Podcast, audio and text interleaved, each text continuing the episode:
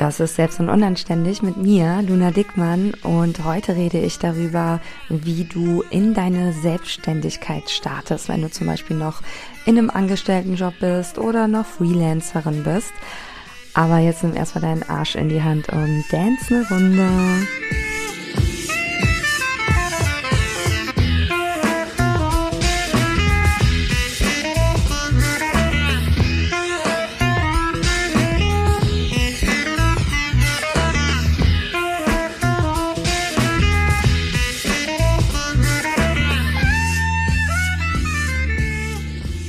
Und bevor wir in die Folge starten, möchte ich kurz noch einleiten, wie ich eigentlich auf das Thema heute gekommen bin.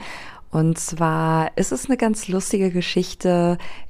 Und zwar hat mich eine Followerin angeschrieben, dass sie gerade meinen Podcast zugeschickt bekommen hat und den gehört hat und auf dem Weg zum Yoga war und nach dem Yoga ähm, mich dann quasi auf Instagram gesucht hat und mir gefolgt ist und dann in meinen Stories gesehen hat, dass ich gerade ein Bild vom Yoga gemacht habe und sie saß einfach zufälligerweise neben mir äh, ähm, beim Yoga und hat einfach auf dem Weg zum Yoga meinen Podcast gehört. So klein ist die Welt und wir sind dann so ins Gespräch gekommen und sie hat mir halt erzählt, dass sie äh, voll Bock hätte, sich selbstständig zu machen, aber tierisch viel prokrastiniert, einfach nicht weiß, wo sie anfangen soll, auch noch angestellt ist, zwar nur vier Tage die Woche, aber ja, wenn sie dann Zeit hat, gar nicht weiß, wo sie anfangen soll und auch nicht weiß, ob sie schon genug weiß und ob sie gut genug ist. Und ja, ich weiß halt auch von mir, dass das ein Thema einfach bei Menschen ist, die sich selbstständig machen wollen und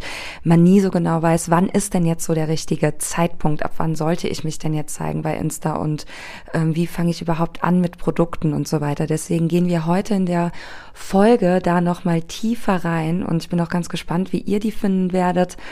Wenn ihr jetzt sagt, ihr wollt noch mehr zum Thema Verkaufen auf Instagram lernen und diesen äh, Schritt gehen und äh, untoxisches Marketing auf Instagram lernen, dann kommt unbedingt in mein Webinar in ein paar Tagen. Das findet ja am 6. statt. Alle Infos dazu findet ihr in den Show Notes. Da könnt ihr euch auch anmelden. Ist natürlich auch gratis. Am Ende stelle ich dann mein Mindful Selling äh, Verkaufssystem vor für Expertinnen, Coaches, Beraterinnen, ähm, die lernen wollen, auf Instagram ihr Business hochzuziehen. Und ja, wenn du gerade gar keinen Bock auf einen Online-Kurs hast, komm einfach trotzdem bitte in das Verkaufstraining, also in das Webinar. Du wirst einfach unheimlich viel lernen und auch merken, dass das alles gar nicht so schwierig ist, wie du es dir vielleicht jetzt gerade vorstellst. Ja, und dann würde ich jetzt sagen, starten wir mal in die Folge. Gib mir auf jeden Fall mal Feedback, wie du es fandest und wir sehen uns im Internet. Wie beginnt man mit der Selbstständigkeit, wenn man doch noch im Job ist? Muss man wirklich alles vorher beenden, bevor man so richtig anfängt und so richtig losstartet?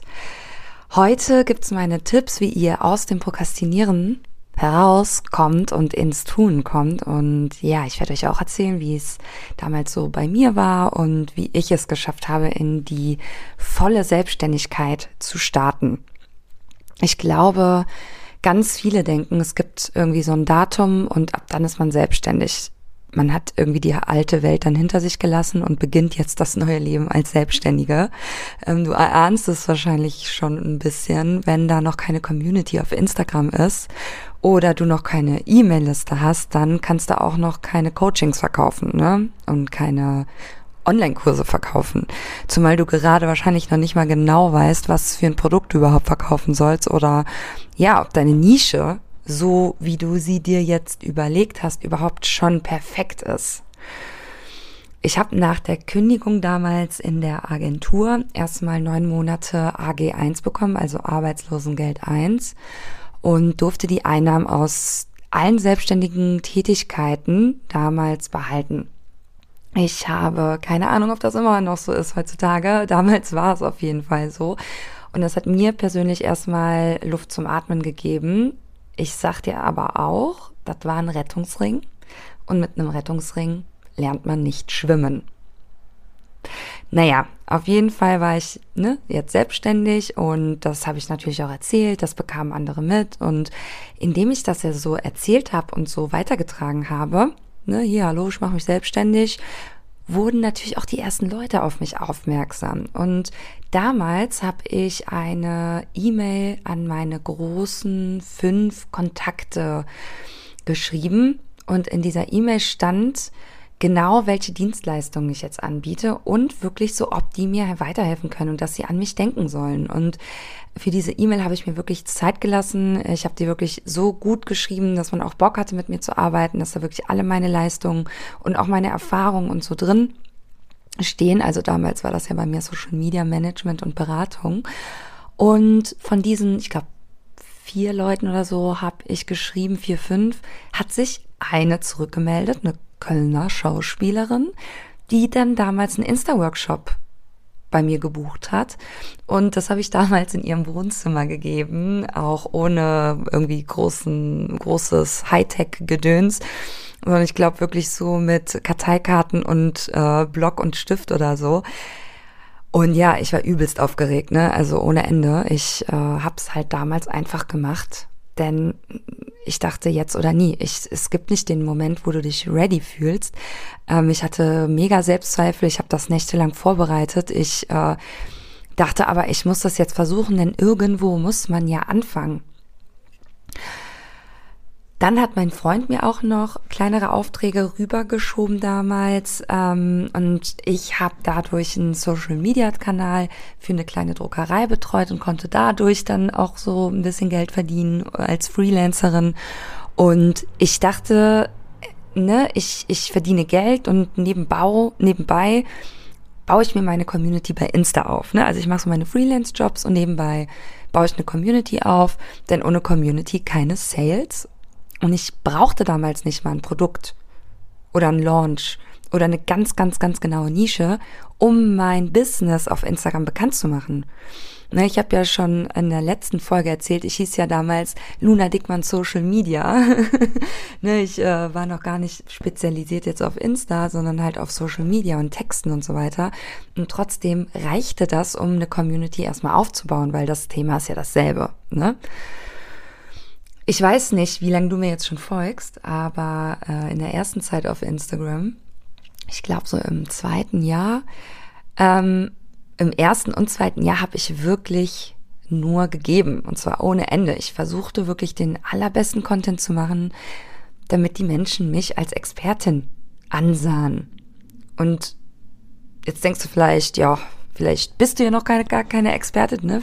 Vielleicht hast du Selbstzweifel und denkst so, du bist noch nicht schlau genug, du weißt noch nicht genug, du hast noch nicht genug Erfahrung gemacht oder sowas.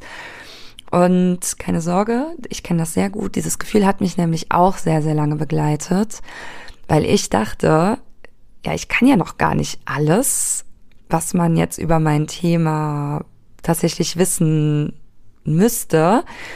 Wie soll ich denn da jetzt Coach werden ernsthaft? Das Geheimnis ist, Du musst nur ein Kapitel weiter sein als deine Wunschkundin. Vielleicht kannst du jetzt noch nicht anbieten, was andere tolle große Coaches so machen. Aber du kannst jetzt mal überlegen, zu welchem Ziel kann ich meine Kundinnen bringen. Egal wie klein es ist, ne? Je kleiner, je nischiger, desto besser. Darauf spezialisierst du dich, darin wirst du mega, mega gut. Und dann arbeitest du dich Kapitel für Kapitel vor. Und lernst auch erstmal, welches Kapitel nach dem kommt, das du jetzt lösen wirst für deine Kundinnen. Damals habe ich nur Content gemacht und etliche Interviews geführt, wirklich sehr, sehr viel auch mit meiner Zielgruppe gezoomt. Viele sind übrigens dann später auch Kundinnen von mir geworden, was wiederum beweist, dass halt Content Marketing einfach wirklich funktioniert und man keine Kaltakquise oder so machen muss. Aus den Fragen und Mindfucks meiner Interviewpartnerin habe ich dann langsam und über die Monate und Jahre halt verstanden, was da wirklich ihr Bedürfnis ist und was und das war damals Luna, ich will wissen, was ich posten soll. Bei mir kommentiert niemand oder nur andere Kolleginnen. Was habe ich also gemacht? Ich habe mir das Bauerfeedback überlegt. Vielleicht kennst du das noch von früher. Kannst du mir ja kurz mal bei Insta schreiben, ob du das noch kennst. Dann bist du auf jeden Fall äh, ein alter Hase oder eine alte Häsin in meiner Community. Das Powerfeedback war ein 70-minütiges Mini-Coaching für Expertinnen, wo ich ihr Profil gecheckt habe im Vorhinein und ihnen das dann im Live-Coaching, also Live-Direkt-Coaching vorgetragen habe und wirklich sehr, sehr konkret und präzise mit Vorschlägen für Posts, habe ihnen gezeigt, ähm, wie ich die Texte schreiben würde, habe Korrekturen ähm, vorgeschlagen und auch Optimierungsvorschläge für die Bio, habe das Profilbild mir angeguckt. Und dabei habe ich dann wiederum gelernt, ne, was sich wiederholt, ne, welche Fragen sich wiederholen und so weiter und immer wieder kommt. So. In der Zwischenzeit, ne, als ich das Powerfeedback angeboten habe, habe ich immer noch nicht genug Geld verdient und habe immer noch Freelance-Jobs gemacht. Also ich glaube, das Powerfeedback, das hat echt, das darf man ja nicht erzählen, das hat damals, glaube ich, 69 Euro gekostet. Also das ist halt ein Preis, da verdient man halt nichts mit. Und mein Money-Mindset war da auch beschissen damals, aber irgendwo muss man halt anfangen. Ich würde das heutzutage nicht mehr so machen. Ich würde definitiv höher gehen. Ich würde sowas nicht mehr unter 200 Euro anbieten.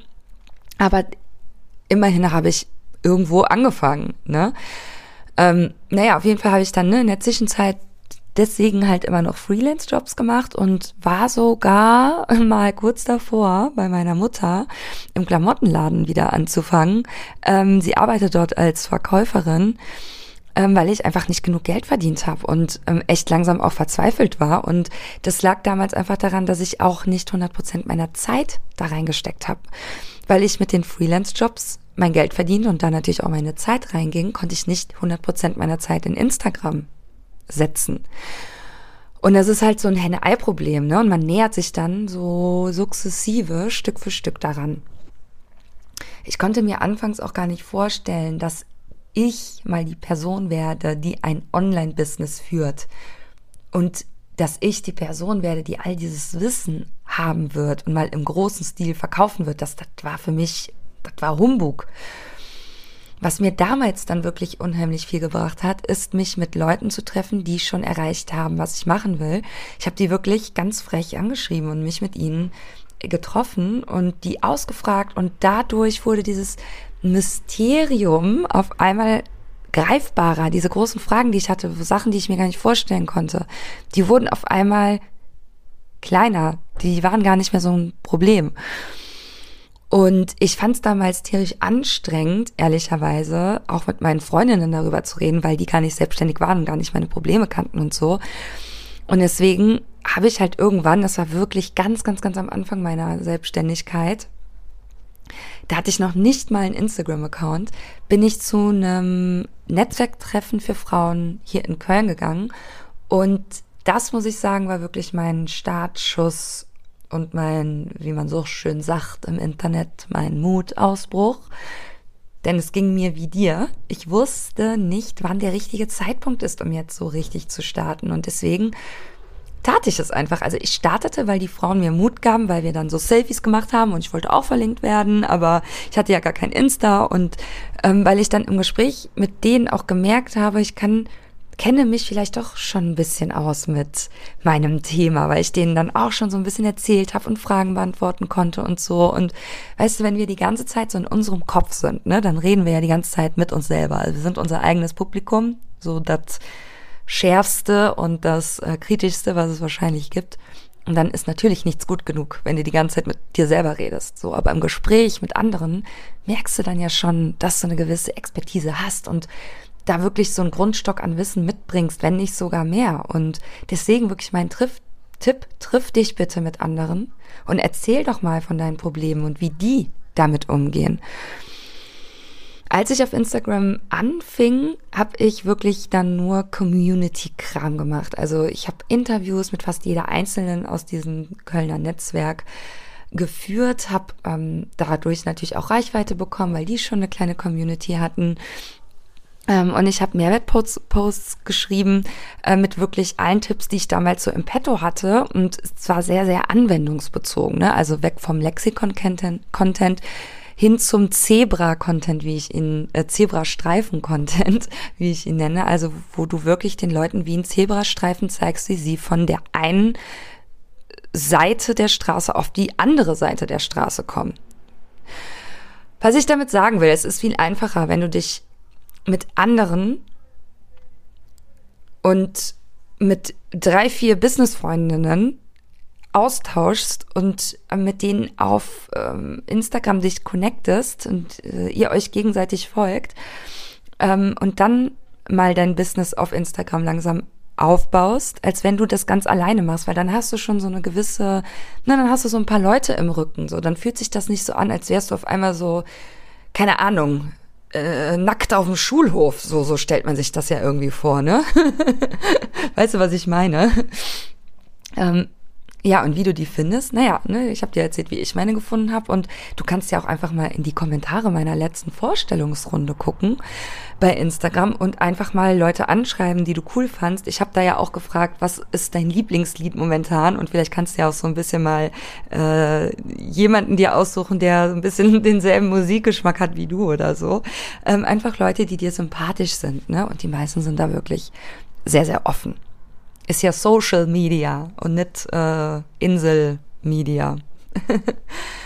Gerade wir Frauen habe ich immer so das Gefühl, ne, wir sind nicht so mit Connecten. Ne? Also ich musste das krass lernen am Anfang. Mein Freund meinte damals zu mir irgendwie mal so, ja Luna, ich habe hier irgend so einen Roberto Müller getroffen, der arbeitet als Social Media Head of bei so und so. Trefft euch doch mal, ich connecte euch. Und ich dachte so, was? Hä? Warum soll ich mich mit jemandem treffen, den ich nicht kenne? Und er so, ja, Du weißt nie, was daraus wird. Mach mal. Und so habe ich gelernt, mich einfach mal ohne Ziel und nur zum Austausch mit Leuten zu treffen. Und wenn du das jetzt mal mit Leuten aus deiner Branche machst, wirst du sehen, die hatten all deine Probleme auch. Und die werden dir sagen, mir ging es genauso. Und das und das und das hat mir damals geholfen.